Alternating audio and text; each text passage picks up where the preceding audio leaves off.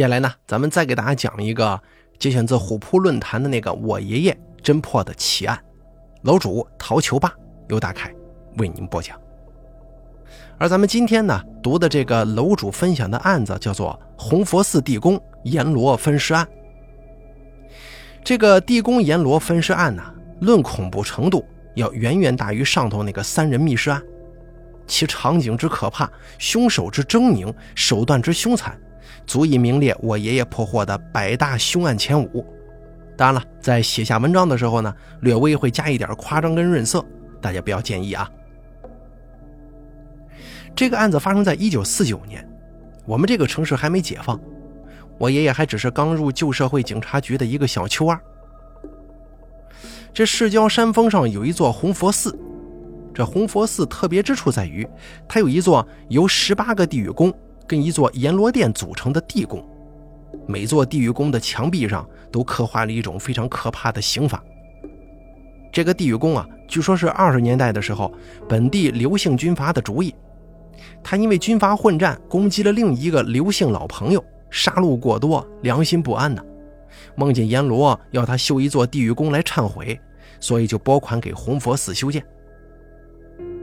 案子的起源呢是有人在红佛溪下游发现了一具男尸，经过调查是从高处摔下来致死之后冲到这儿的，而附近有高台的地方只有红佛寺。加上外界时有对红佛寺的种种怪传，但案子没啥油水，所以探长啊就让我爷爷这个菜鸟便衣去查案。我爷爷首先就去了这个远近闻名的地狱宫查访。这个地狱宫的入口设计就非常特别，有内外两道千斤重的大石门，据说是由德国人设计的，使用了一连串齿轮机簧加上配平砝码，外门一旦上提，内门就会砸下来。反之，内门上，外门就会下。那人怎么进去呢？人只能先站到两道门中间，再控制开关。那中间的地方非常狭小，只能容得下一个成年人，而且开关只能半小时开一次。这种独特的设计也是那个军阀想出来的。据说目的是要让手下将领单独进去反思半小时以上，免得卫兵跟进去或者去胡同转一圈就回来。抗战之后呢，逐渐这个地方就成了一处景点了，但平常去的人也非常少。我爷爷去吃了一天斋，就发现了段芳跟张素素两个自称表姐妹的可疑人物。这俩人呢，老是想往山顶跑。山顶有一处烧毁的旧塔，但通往山顶唯一的路却被一堵高墙给封死了，并有小僧值守。这两个人呢，曾经不顾阻挠，强行翻越。但是似乎没啥收获。回来的第二天早上，这两个人就发现自己房间屋檐下挂着俩小纸人，画的衣服跟他们差不多，不过竟然没有头颅啊，满身是血。我爷爷觉得事情不对，就悄悄地警告他们别再到处乱跑了。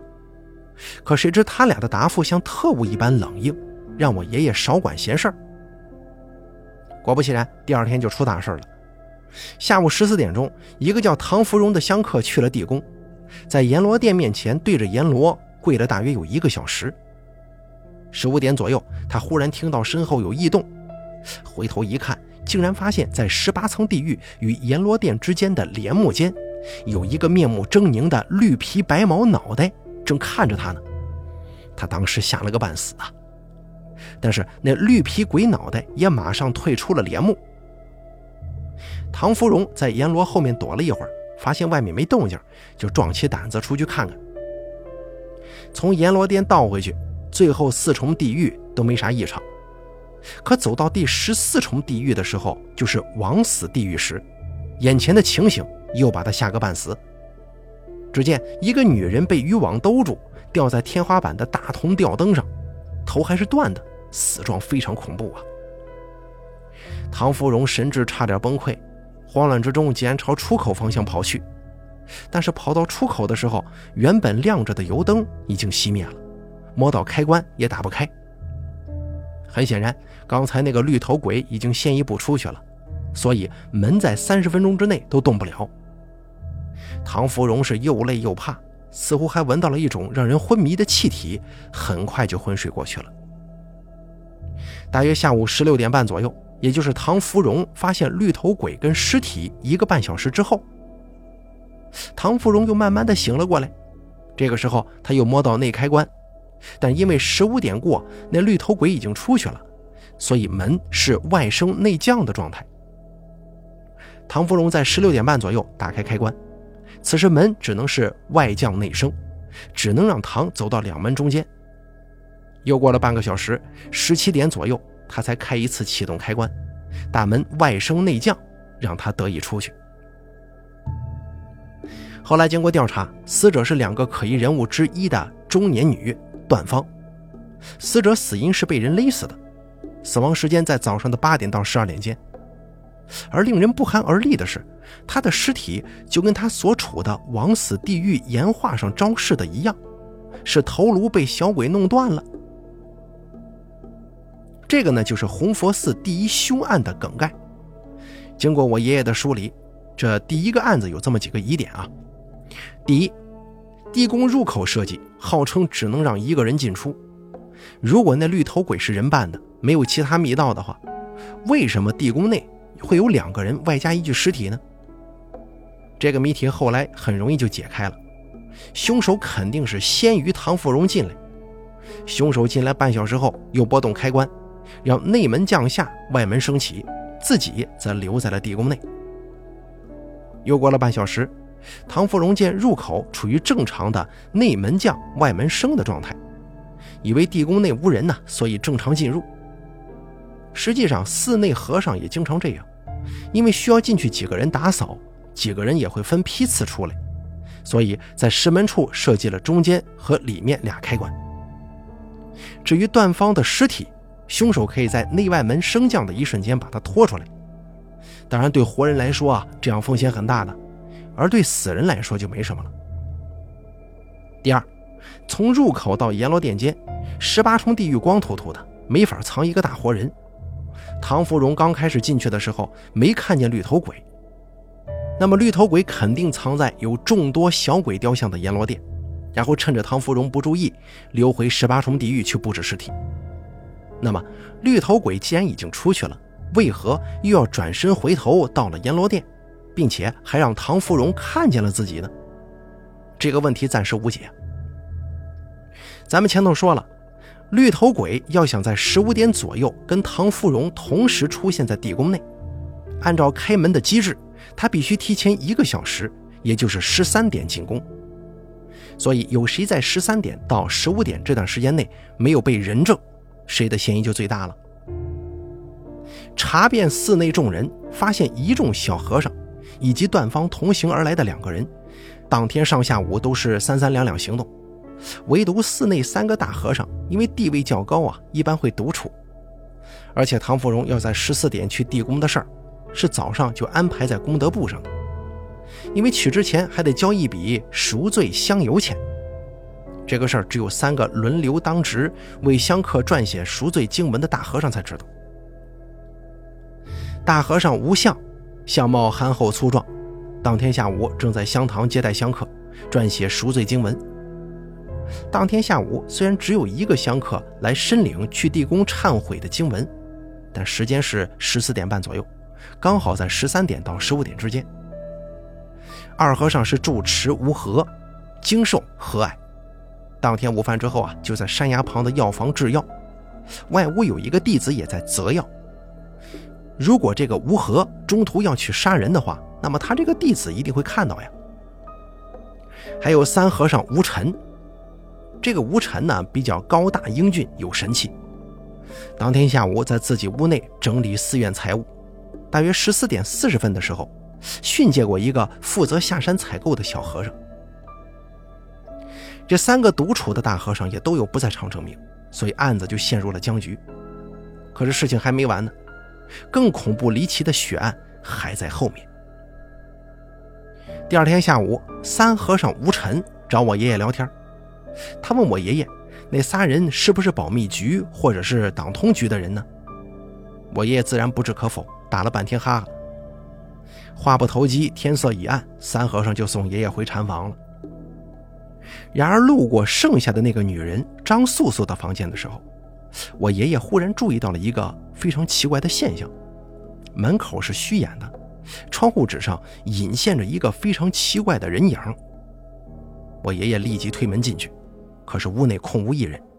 然而洗脸盆架子上却挂着一个小纸人，纸人头、四肢都被砍断了，用丝线裹在一起吊在架子上。三和尚也跟了过来。他看到此情此景，他认出这是第十五重地狱折刑地狱的分尸刑法。因为此前段方已经被人按照十四重枉死地狱的刑罚方式砍断了头颅，我爷爷推测张素素极有可能也死在了十五重折刑地狱。于是呢，他们一起叫上了大老和尚以及一波小和尚，大家一起赶到地狱宫去看个究竟。然而，其中有一个名叫慈燕的小和尚说。他在半个多小时以前才刚从里面更换香料出来，里面没有其他人，也根本没发现什么尸体。为了慎重起见，大家还是决定一起去看看吧。三和尚抬了两个石洞出来，这样外门降下来的时候就会被撑住，留下一半的空间。大家就这么鱼贯而入了。一开始去到前面四重地狱都是正常的。但是走到第五重地狱的时候，大家发现天顶上的灯火熄灭了，一片漆黑。那这下可怎么办呢？大家陷入了两难的境地。往后退吧，如果凶手此时是在折刑地狱那边活动，岂不是错失良机了？如果再往前进的话，凶手趁黑反跑溜走，可咋办呢？三和尚说：“把门口的石凳给撤了吧，门闸上，半小时内就没人能跑出去了。”这句话得到了大家的认可。闸上门之后，大家又回来了。和尚们都不抽烟，我爷爷也不抽烟，没有打火机，因此只能先摸黑穿过剩下十四重地狱宫，到阎罗殿那边，才能在那儿找到打火机点灯。于是我爷爷拿着枪在前头开路，三和尚在后面殿后，大和尚与大家在中间。大家一路不断的咳嗽着声音，以免自己跟大部队走散。我爷爷平安的走到了阎罗殿，那里还亮着蜡烛呢。大家赶紧心急火燎的拿着蜡烛回到第十五重折刑地狱，四处仔细搜索，确实好好的呀，没发生什么事儿啊。然后就把天顶上的吊灯大盘降下来检查，那是一个直径七八十厘米的圆形大铜盘，大盘下面挂着九盏油灯。然后大铜盘本身又被三根麻绳吊在一根总的控制绳上，在墙壁那边收放控制绳，就能把这个灯盘降下来添灯油。大家把这玩意儿降下来一看，这灯油已经没了。按照正常速度的话，不应该那么快烧完的，显然是有人动了手脚。不过并没有发现新的尸体啊，有人在张素素房间装神弄鬼。暗示要像折刑地狱那样把她分尸，又去地宫把灯油提前倒走，让五到十八重地狱陷入黑暗中。这个人到底要干什么呀？我爷爷想，既然拿到了蜡烛，那就把其他十来个地宫也检查一遍吧。于是他又跑到最前面，带着一干和尚回到了第十四重枉死地狱，也就是段方被砍头抛尸的那个地方。他不经意间的举起了蜡烛。可是眼前的景象却把他们几个吓得踉跄倒地呀！四周一团黑暗中，一个女人的头颅在微弱的烛光中忽然浮现，那是一颗砍掉的头颅，正被捆缚在渔网当中，眼巴巴地对着他呢。这头颅后面还有一堆手脚肢体。每当他回忆起这个细节的时候啊，爷爷仍旧心中怕得发毛。当时那个女人披头散发，一只眼睛微微张开，另一只眼睛睁得更大，但已经很浑浊了。口角边血泡子已经凝固，五官扭曲，难看之极。事后经过查验，这个死尸果然是张素素。他娇小的尸身被人砍成了七八段，大概是早上就被人杀了，尸身断面都被封了蜡，所以没有血流出来。整个尸体的处理方式跟房间里的那个小纸人一模一样，但是尸体没有出现在相对应的折形地狱，而是与段方一样出现在了枉死地狱。不知道这是为什么呀？这第二桩案子发生之后，我爷爷立即认为，这地宫必须有密道，因为石门的基黄鞘是完好无损的，灰尘密布的。小和尚瓷砚添加香油出来后半个多小时，大伙就再度开门进去，可见中间没有其他人动过大门。然而瓷砚出来的时候，十四重枉死地狱是没有尸体的，可大伙进去之后就发现了尸体，那这尸体如何凭空出现？只能是有密道啊。不过三个大和尚都否认了这一点。而这个时候呢，大军逼近，城市里已经开始骚乱了。警察局不可能给我爷爷更多的警力，于是我爷爷想起了他经常在钟表铺见过的一个漂亮女孩。这家人世代摆弄机械钟表，他从前一直想去搭话，但是不敢呢。那这回终于找到机会了。这个名叫杨洋一枝的女孩一口就答应帮我爷爷去地狱宫探查有没有密道这个事儿。二人当夜凌晨就返回到山上了。我爷爷跟杨洋一只想一起挤到两道石门中间去，以便一起出去。可是前门砸下来的时候，杨洋一只发现我爷爷肩膀将被砸掉，一脚把他踹了出来。我爷爷看见前门被砸上了，心里大叫不妙啊！他之前忘记告诉杨洋，这开关要半个小时之后才能打开。杨洋一直在里头开不开石门，还不知道会怎么想呢。我爷爷刚想去叫三个大和尚过来想想办法呀，可转念又想，被杀的两个人多半是保密局、党通局的，凶手多半在三个大和尚中间。此人连特务都敢杀，如果杨洋一枝在里面发现了蹊跷，那岂不是会招来杀身之祸吗？于是他自己设法去机关室开门。话说这个杨洋进了地宫之后啊，见不能再开门了，于是只能往前走。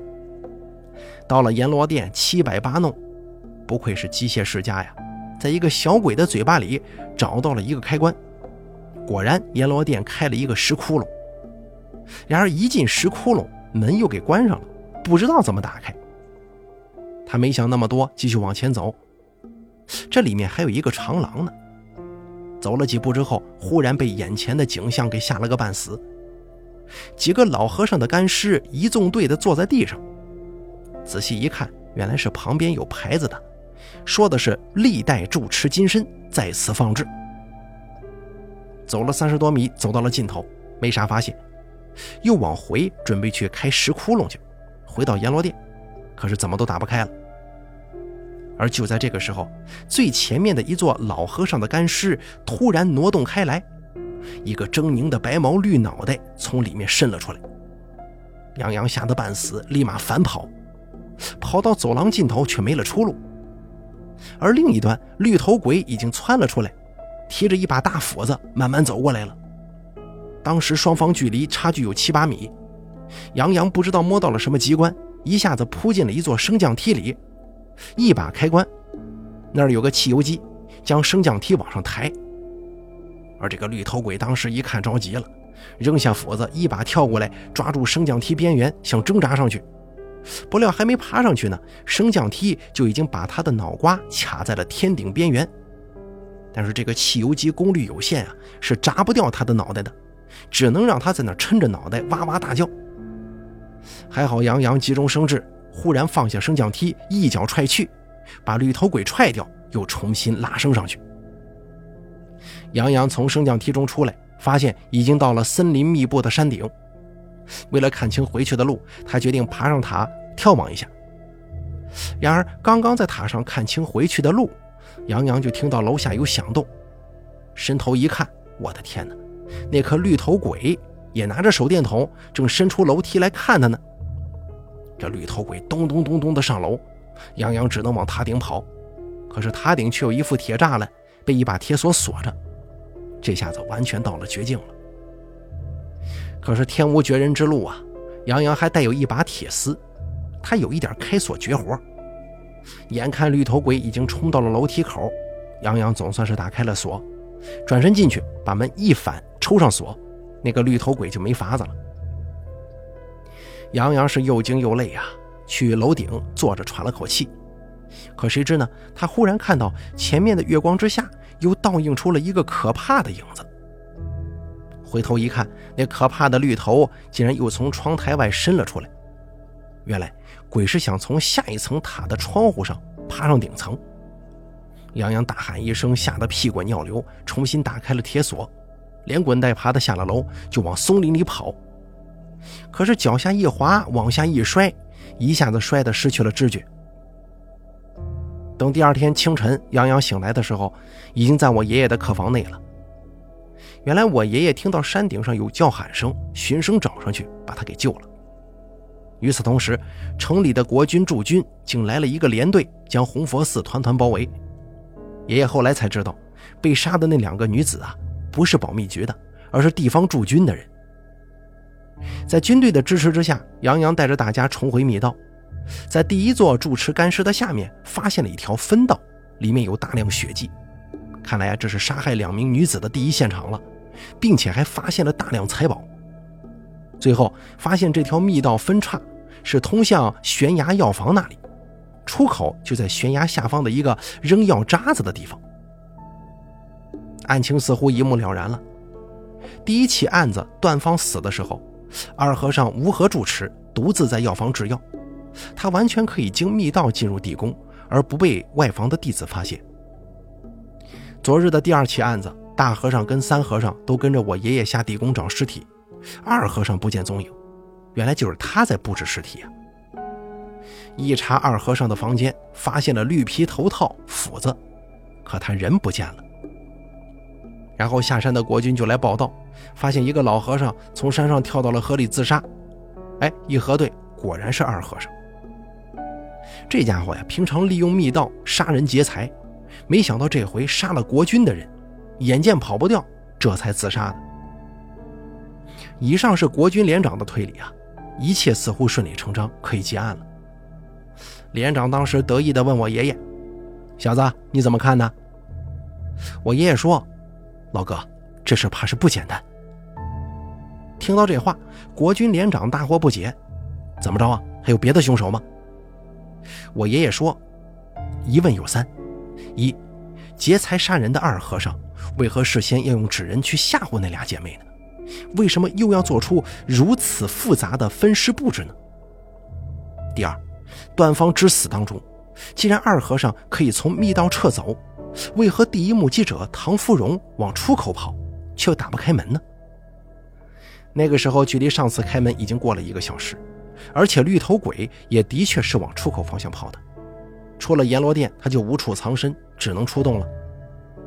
三，张素素之死，凶手为何要熄灭第五到第十八地狱的灯呢？凶手偷出油灯耗费的时间，远多于当时大部队在黑暗中耽误的时间。听到这三点疑问，连长服了。我爷爷又检查了张素素的尸体，一共被分为了九块。让人感觉不解的是，尸体断面全部用蜡封口了，这是第一起案件当中没出现的情况。这种很麻烦的做法，直接意义应该是要止血。防止搬运尸体的时候血液蹭到自己衣服上。那么以此推论，凶手在处理尸体的时候，应该时间应该很紧张，来不及换其他便服。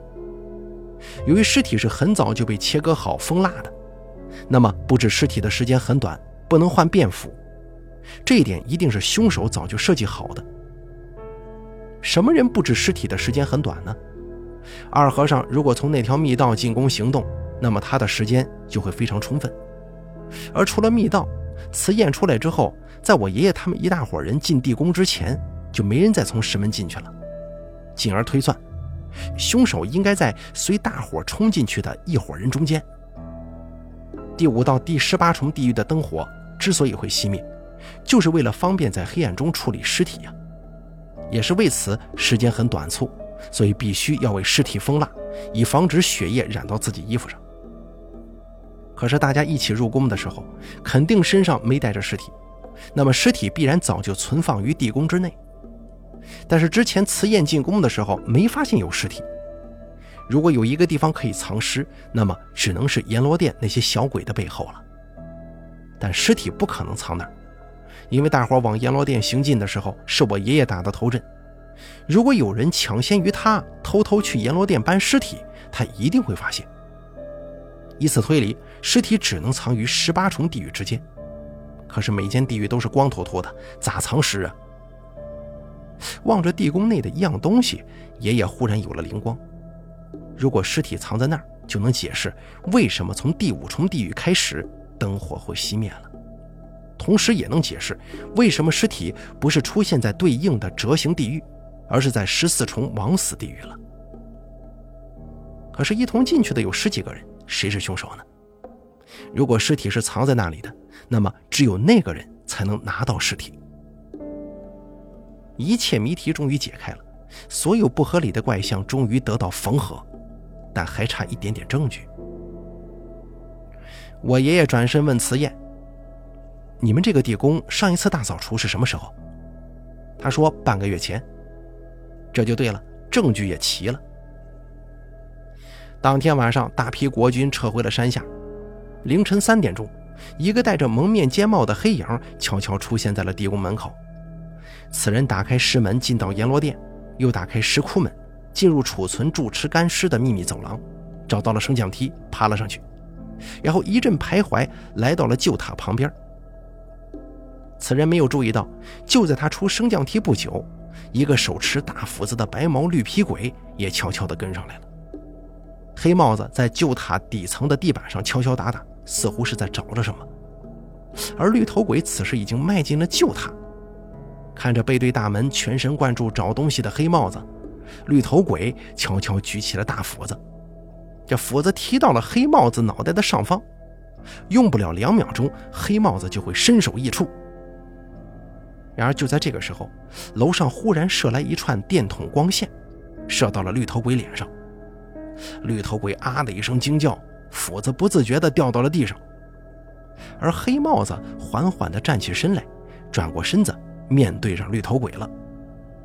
绿头鬼惨叫一声：“你是谁呀？”黑帽子摘下了面罩，竟然是我爷爷。让我们来看看你的真面目吧。爷爷当时就把绿头鬼的面罩给摘下来了，是那个面貌英伟的和蔼的三和尚吴尘。杨洋跟连长看了都惊叫起来呀！为什么会是他呢？段方这个案子，他在十四点四十分左右训过一个小和尚。如果真凶不是二和尚，没有用密道，那么真凶在十三点到十五点之间必在密室内呀。而张素素一案，案发前一个多小时，二和尚都在跟我爷爷聊天，随后就一起进宫，形影不离。如何布置尸体？先解释第一个案子啊。三和尚巧妙地利用了石门只有三十分钟后才能开启的时间机制，制造了不在场证据。唐芙蓉十五点过跑到门口，打不开门，他以为是凶手刚出去，实际上这个时候三和尚刚从外面进来。三和尚确实在十三点前就带着尸体潜伏进了地宫，这个时候石门外降内生，外人进不来。十三点半，三和尚把石门调成外升内降，自己却没出去。这样十四点后，外人就可以进来了。到了十四点钟，唐芙蓉如期进来，大门外降内升。